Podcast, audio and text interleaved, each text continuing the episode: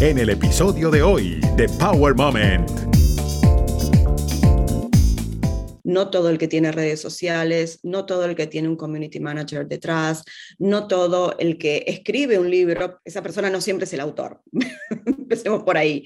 Hay ghostwriters, hay empresas que te escriben los libros, hay personas que te ayudan si, si tú no tienes la capacidad literaria, pero no siempre es eso. Puedes autogestionarlo, cosa que puede salir bien o mal, me parece que es un riesgo, me parece que es un eh, monstruo que se está comiendo muchas cosas, Amazon. Sí, uno lo puede usar también para su ventaja. Si yo fuera una escritora y no tengo detrás mío todo ese apoyo de la industria, digamos, de una gran editorial o de una editorial pequeña, digamos, es lícito también, pero sí hacemos daño al comprar en Amazon a mucha gente que se queda fuera de lo que antes era circuito eh, de la literatura. ¿no? Estás escuchando Power Moment con Paula Lamas.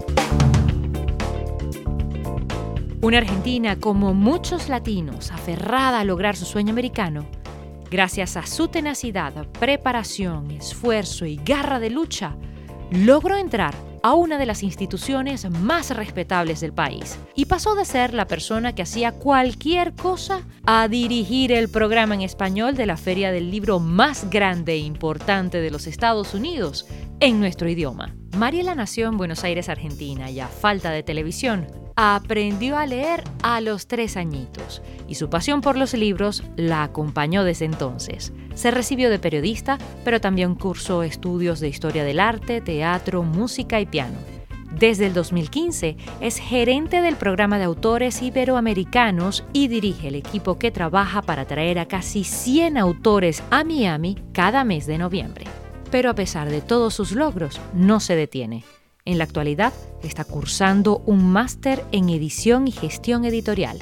Los invito a disfrutar un momento poderoso con Mariela Gal, directora del programa en español de la Feria del Libro de Miami del Miami Day College, quien nos habló sin tapujos sobre la industria literaria, el boom de los libros para niños y de los que dicen que sacaron un libro pero no escribieron ni una sola letra. Además de una maravillosa oportunidad para un aspirante autor, una beca valorada en más de 41 mil dólares que lo llevará a vivir un año con los gastos pagos a la Ciudad del Sol, Miami. Mariela, de un tiempo para acá hemos visto un boom por los libros infantiles. ¿A qué se debe que ahora todo el mundo quiera sacar un libro para niños? Bueno, sí, creo que hay una especie de explosión eh, y de gente muy interesada alrededor del mundo, a pesar de que ya hace bastante tiempo que existe en la Feria de Bolonia, eh, en fin, diversos eh, centros mundiales y mucha gente que se interesa. En Miami tenemos la Fundación Cuatro Gatos, gente que se interesa por la literatura infantil y juvenil, pero creo que ahora todo el mundo ha terminado de darse cuenta de que no es solamente Caperucita Roja o la Cenicienta, de que hay un montón de maneras de enseñar, de educar a través de la literatura infantil hacia los chicos también es importante decir que los dibujantes ya no son solamente un, anexo, un extra chiquitito que no tiene importancia.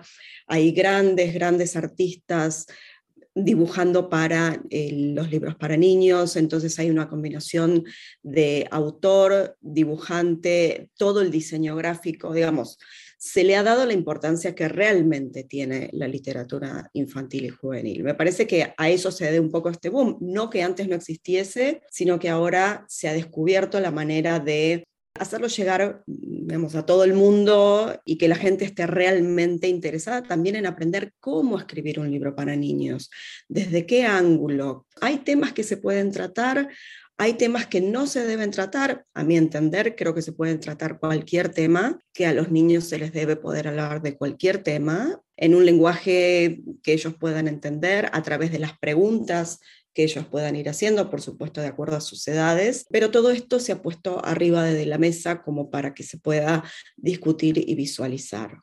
¿Cómo llega el hecho de escribir un libro que lleva un proceso y es muy respetado, por lo menos desde mi punto de vista, a ser uno de los elementos básicos para que alguien sea top, digámoslo, para que alguien esté a la vanguardia y esté con todas las plataformas, porque hoy por hoy todos deben de tener plataformas digitales, redes sociales, y al menos ha debido escribir un libro. Eh, digamos, es lo que está buscando no solamente los periodistas reconocidos, también personalidades. ¿Por qué? Bueno, lo del árbol y los hijos lo hemos dejado quizá para otro momento, pero es verdad lo que decís del libro. Em, me parece que eh, también está muy bastardeada esa idea, ¿no? Digamos, no todo el que tiene redes sociales, no todo el que tiene un community manager detrás, no todo el que escribe un libro, primero, no todo lo escribe esa persona no siempre es el autor. Empecemos por ahí. Hay ghostwriters, hay empresas que te escriben los libros, hay personas que te ayudan si, si tú no tienes la capacidad literaria, pero no siempre es eso. También puede imprimírtelo una editorial muy renombrada, puedes autogestionarlo, cosa que puede salir bien o mal. Hay un montón de factores de los que dependen el éxito, entre comillas, dobles y triples. También hay autores excelentes que no tienen redes sociales y que no, digamos, sus seguidores se enteran de lo que van haciendo a través de otros mecanismos. Hay autores que son muy tímidos, eh, de esos conozco muchísimos, que no tienen ganas de poner la cara, de estar haciendo stories, de estar haciendo lives, de eh, mira, estoy, mira qué bella la flor que apareció en mi ventana esta mañana. O sea, hay de todo, la verdad. No todo lo que reluce es oro, más que nunca en este aspecto, pero sí es verdad que también también es cierto que hay un montón de buenos autores, excelentes escritores que han construido unas redes sociales muy poderosas con ayuda de las editoriales, con ayuda de dinero, ¿sí? Porque si uno no tiene capital tampoco es tan fácil. Así que todo es muy relativo. Sí, digamos, tomémoslo con pinzas, por favor. Qué bueno que abres esa caja de Pandora y que te animas a hablar del tema porque no todos lo hacen. Y si bien es cierto que muchos salen de repente en televisión o en radio o en diferentes medios anunciando que sacaron un libro, muchos, como tú muy bien dices, no tienen ni el tiempo o la capacidad de escribir uno realmente. ¿Qué pasa en cuanto a esta nueva herramienta que ha aparecido y que brinda Amazon, por ejemplo, para que cualquiera escriba un libro? ¿Qué pasa con las editoriales en cuanto a eso? Bueno, ¿las eh, ayuda, las, las descarga o realmente le ha quitado ese procedimiento que existía anteriormente regular para realizar una publicación? Creo que tiene que ver tanto con las editoriales como con las librerías, sobre todo, ¿no? Digamos, mm. comprando en Amazon, tú te saltas un eslabón muy importante de la cadena, que es la librería. La pandemia también ha modificado muchísimas cosas. Sí, eh, es, es, cierto que durante la pandemia era muy fácil descargarte algo en Kindle para Kindle o incluso que te trajeran el libro físico a tu casa cuando uno no podía salir a la calle. Pero me parece que es un riesgo también. Me parece que es un riesgo, me parece que es un eh, monstruo que se está comiendo muchas cosas, Amazon. Sí, uno lo puede usar también para su ventaja. Si yo fuera una escritora y no tengo detrás mío todo ese apoyo de la industria, digamos, de una gran editorial o de una editorial pequeña. Y bueno, me animo, lo autopublico en Amazon y de repente llego a vender muchísimo y llego a un montón de gente alrededor del mundo. Digamos, es lícito también, pero sí hacemos daño al comprar en Amazon a mucha gente que se queda fuera de lo que antes era circuito eh, de la literatura, ¿no? ¿Cómo está la industria de la literatura en general? ¿Cómo la ves? Mira, yo estoy en España. Creo desde aquí se la ve vivita y coleando a la industria de la literatura, sobre todo a partir de la pandemia. Sí, había con la crisis en el 12, 13, había habido una bajada, incluso antes, y a partir de la pandemia, bueno, la cosa ha ido para arriba de nuevo ahora se está imprimiendo muchísimo, eh, hay, incluso te diría que hay demasiados libros cada semana nuevos, hay mucha, mucha oferta, no sé si, si llegamos a leer tanto. Te diría que en el caso de Miami, que es también lo que a mí me ocupa, la literatura en español está siempre tratando de, de hacer una base, de tocar una base importante también de la industria, de la literatura en español en Estados Unidos. Nosotros desde la feria nos ocupamos de dar el espacio siempre que podemos para eso, en cuanto a, tanto sea haciendo cursos de literatura, porque digamos, después de la gente de nuestra generación, los jóvenes en este momento, nuestros hijos en Miami leen en inglés. O sea, nuestros hijos van perdiendo el castellano y el español como lengua madre y necesitamos que eso no pase, necesitamos que también haya posibilidades, además de las traducciones, pero bueno, cursos literarios, tertulias literarias, presentaciones de libros, ni hablar de la feria, la semana de feria en noviembre. Estamos con nuestro premio Paz de poesía, que lo damos cada dos años. Ahora arrancamos con esta beca maravillosa para autores emergentes, que la vamos a probar por primera vez este año en español, ya existe en inglés, en fin, toda una serie de cosas para crear comunidad a través de, la literatura y que, siga gozando de buena salud y que florezca más este, y que haya cada vez más canales, ¿no? Justamente son dos mercados diferentes, los mencionaste, España y Miami, que digamos es la puerta de América Latina, que se puede comprobar cómo vienen los latinos, cómo vienen los hispanos en cuanto a esa cultura literaria. Creo que en España siempre ha existido y siempre se ha alimentado. ¿Qué pasa con los latinos? Que no consumimos al mismo ritmo ni la misma cantidad de literatura que en Europa. ¿Qué nos falta? Quizá nos falta la práctica de primero, cuando uno llega como inmigrante a Miami, lo primero que hace no es decir, a ver, ¿qué puedo leer? Lo primero que hace es, ¿dónde voy a vivir? Necesito un auto, necesito dos autos, necesito aprender a manejar, ¿qué es el, crédito? digamos, hay toda una serie de cuestiones urgentes que sí pueden llegar a ser más importantes que ponerse a leer. Pero después, yo soy del pensamiento de que tenemos que exigir lo mismo que teníamos en, en nuestros países a nivel cultural, a nivel de opciones y oferta cultural, en este caso literaria. Miami ha cambiado mucho, yo llegué en el 2003, el paisaje era completamente distinto a nivel cultural, ¿sí? No existía el, el Paris Museum, mil cosas no, no, existían y lo bueno del American Way of Life es que uno las crea si no existen. Y sí, cosa que no pasa tanto en nuestros países. En Estados Unidos tenemos la posibilidad de crear lo que creemos, valga la redundancia, que es necesario tener. Entonces, así como yo, de la nada, chiquitita, recién llegada, con mi permiso de trabajo, dije, hola, llamé a la feria y dije, hola, quiero trabajar allí.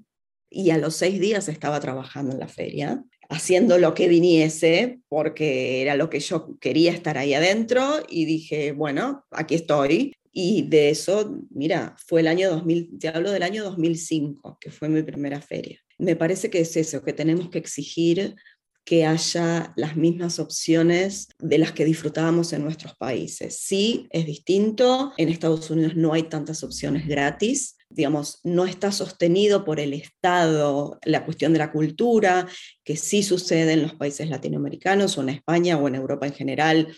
Digamos, estamos muy acostumbrados a, pero ¿cómo tengo que pagar para entrar a no sé dónde? ¿Pero cómo mi hijo tiene que...? Bueno, funciona así. Nosotros podemos lograr, gracias a grants y a mucho esfuerzo, que la mayoría de nuestros eventos sean gratis lo único que cobramos son las clases, porque le pagamos un honorario a los profesores, por supuesto, pero eh, nuestra feria no le paga a los autores que vienen a presentar libros, no hay honorario para los autores, vienen por, porque tienen ganas y porque también venden libros, o sea, es una industria y quieren vender y quieren promocionar, pero no somos una institución que pague honorarios para las presentaciones y solamente cobramos al público. Bueno, este año no sé qué pasará, pero cuando cobrábamos entrada en la feria, esa entrada incluía el parqueo y solo se cobraba a mayores de 12 años, a menores de 65. Había un montón de excepciones para la gente que no lo podía pagar. De modo que creo que son las ganas y el hacer comunidad y hacer cadenita y conocer gente y empezar a conectarse, que fue lo que fue pasando. Fíjate que las redes no son lo mismo ahora que en el 2005, cuando yo empecé en la feria. O sea, nosotros ahora a partir sobre todo de la pandemia, podemos hacer un evento con una persona que está en Portugal, una persona que está en La Paz, en Bolivia, y una persona que está en Buenos Aires. Es, cuestión de inventiva, también es cuestión de dinero, pero bueno, es lucharla, es lucharla y conocer y, y, ir tejiendo. ¿no? tejiendo y bordando esa, esa comunidad literaria. Y es impresionante porque la comunidad literaria, pues, sí busca este tipo de eventos, sí busca los libros, los ves en Books and Books, en diferentes librerías también pequeñas, pero me llama mucho la atención. Hay muchísimas personas que dicen, nosotros no tenemos cultura literaria, y sí que la tenemos, porque acabas de decir cosas maravillosas y la gente, los autores reconocidos, mueren por ir a la Feria del Libro de Miami, que es la más grande en español en los Estados Unidos y tiene una reputación que ha cobrado con los años impresionante y por eso creo que cada vez más personas quieren estar allí, cada vez más personas asisten desde cualquier parte del mundo. No todo el mundo tiene esa facilidad de accesar a una feria del libro donde puede ver autores súper reconocidos ahí, al alcance de la mano, como eh, Pedro Pérez que camina por la calle normalmente. Así que es maravilloso, entre otras cosas, por supuesto, que hace la Feria del Libro. Pero para todos los que están conectados ahorita de repente y tienen esa ilusión de escribir un libro o tienen ese gusanito por dentro y no se animan o de repente están así que no saben qué hacer, ¿cuál sería la recomendación o los pasos sencillos que deben seguir?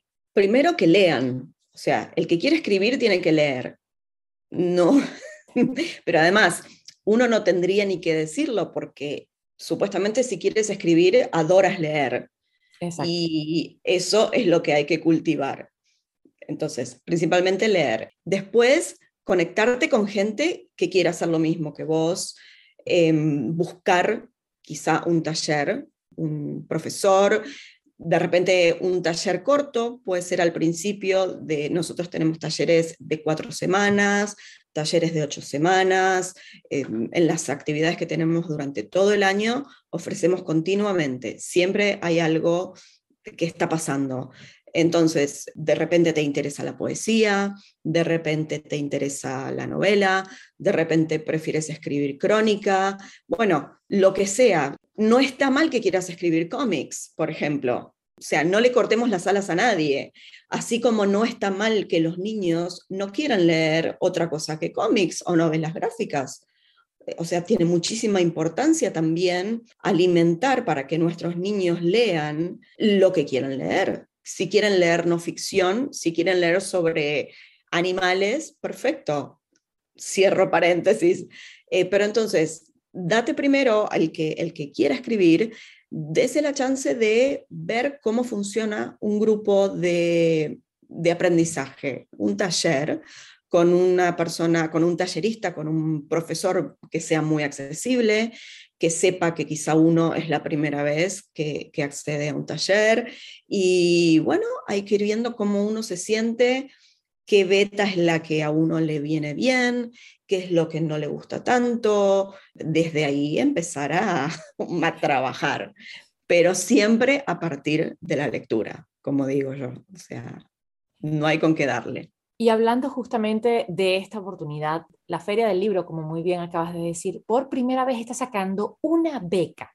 Una beca que va a ser accesible a cualquiera, una beca que le da la oportunidad a una persona a moverse y vivir por un año en Miami. Háblanos un poquito más de esta beca, cómo nace, cómo se puede participar y cómo pueden las personas pues tomar ventaja de ella. Claro que sí. Bueno, es, la primera, es el primer intento que hacemos en castellano, porque esta beca le está yendo muy bien en inglés hace un par de años, así que este año mm, yo me empaqué, las directoras empacaron y dijimos, bueno, probemos. Se trata de la beca para escritores emergentes de la Feria del Libro de Miami, con el apoyo de, por ejemplo, de Paris Family Foundation y demás fundaciones que aportan lo que tiene que haber, que es el capital, para que nosotros podamos ofrecer esta beca a cualquier escritor residente en los Estados Unidos o que tenga posibilidad de, residir en Estados Unidos legalmente. ¿sí? Esa es, digamos, la única propuesta o suposición legal que nosotros necesitamos que se cumpla. ¿sí? Y que no tengan nada publicado oficialmente eh, por una editorial. Sí pueden tener quizá un cuento incluido en una antología, eh, pueden tener un poema en una revista, pero no un libro de su autoría ya publicado. O sea, tiene que ser gente que esté empezando y que necesite esa ayuda y ese empujón para arrancar. Entonces, lo que les ofrecemos es un año de estadía en Miami con un pago mensual. Les ofrecemos un tutor de una categoría, pero que no lo puedo decir, pero eh, es, es, para babearse de la buena calidad de lo, que, de lo que hemos conseguido. Un tutor que va a tener entrevistas con el becario elegido. El becario se elige a través de dos screeners, como decirlo en castellano, dos personas que revisan las aplicaciones y que, este, bueno, se hace todo legal con, con eh, escribanos, etcétera y después el becario elegido o la becaria elegida tiene este tutor a su disposición, aunque no esté en Miami el tutor, o sea, a través de videoconferencias van teniendo entrevistas a lo largo de todo ese año y la propuesta es que el becario llegue con un manuscrito y que termine con un libro hecho y derecho. Eh, que nosotros ayudaremos también después a promocionar. Y mientras escribe ese libro, viviendo en Miami y, digamos, mojando los pies también en el agua de la playa antes de volverse a escribir, también esta persona podrá participar de todas las actividades de la feria, lo tendremos como acogido en, en nuestro equipo y nuestra familia de la feria para que pueda eh, participar de las clases que ofrecemos, eh, tener la experiencia de ir a, por ejemplo, a visitar escuelas y hablar de literatura, tomar cursos de los que nosotros ofrecemos completamente, en, su caso, gratis, en fin, una serie de, regalitos que se incluyen con la beca para que sea una inmersión completa en la vida de Miami, que sabemos que es muy, muy especial. Así que estamos contentísimos. Mira, hemos, estamos moviendo el deadline porque hay tanta gente interesada que nos han pedido que el deadline eh, se extienda un poquito, así que lo estamos extendiendo hasta el 31 de mayo. ¿sí? Ahora vamos a cambiar ahora en el website, ya no es hasta fin de abril, es hasta fin de mayo. Y es una beca para eh, literatura, digamos, eh, de, novela, o sea, eh, ficción. con esto estamos empezando, ¿sí? Es una beca en ficción. Así que a todos los interesados, interesadas, por favor, escríbanos. Es muy fácil aplicar, se hace todo online y buena suerte porque veremos quién, quién es el primero o la primera que nos va a acompañar a principios del año que viene. Y es una delicia, pues es una oportunidad fantástica, más que fantástica, es el sueño de muchas personas en este país que han estado y lo han intentado de repente o no han podido, como tú muy bien dices, o de repente tienen una antología, pero de ahí no han salido. Y como que ven un poco complicado hacer esto, así que vale la pena jugarse la lotería en este caso, como dicen, y apostar por participar en esta beca, sobre todo porque es en español, te da una oportunidad única que es eh, mudarte durante un año y prácticamente con todos los gastos pagos en una ciudad que es como el paraíso. Es, es, maravilloso porque ese calorcito y ese sol de Miami no se cambia por muchas cosas.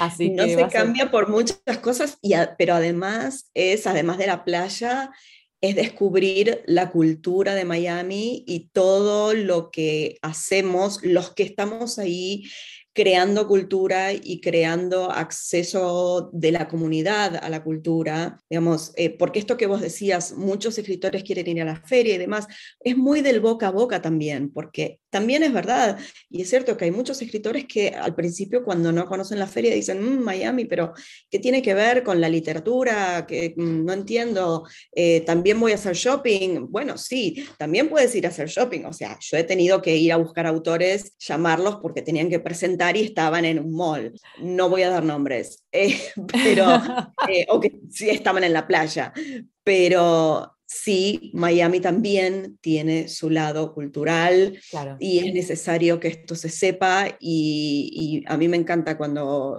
el, boca a boca de los autores, no, mira, eh, habla con Mariela porque salió genial, este, fue muchísima gente, vendí muchísimo, conocí, o sea, hay la gente que no sabe que existe la feria eh, se queda maravillada. Y, puede inspirar, puede inspirar sin duda alguna inspirar personajes, situaciones o lo que sea.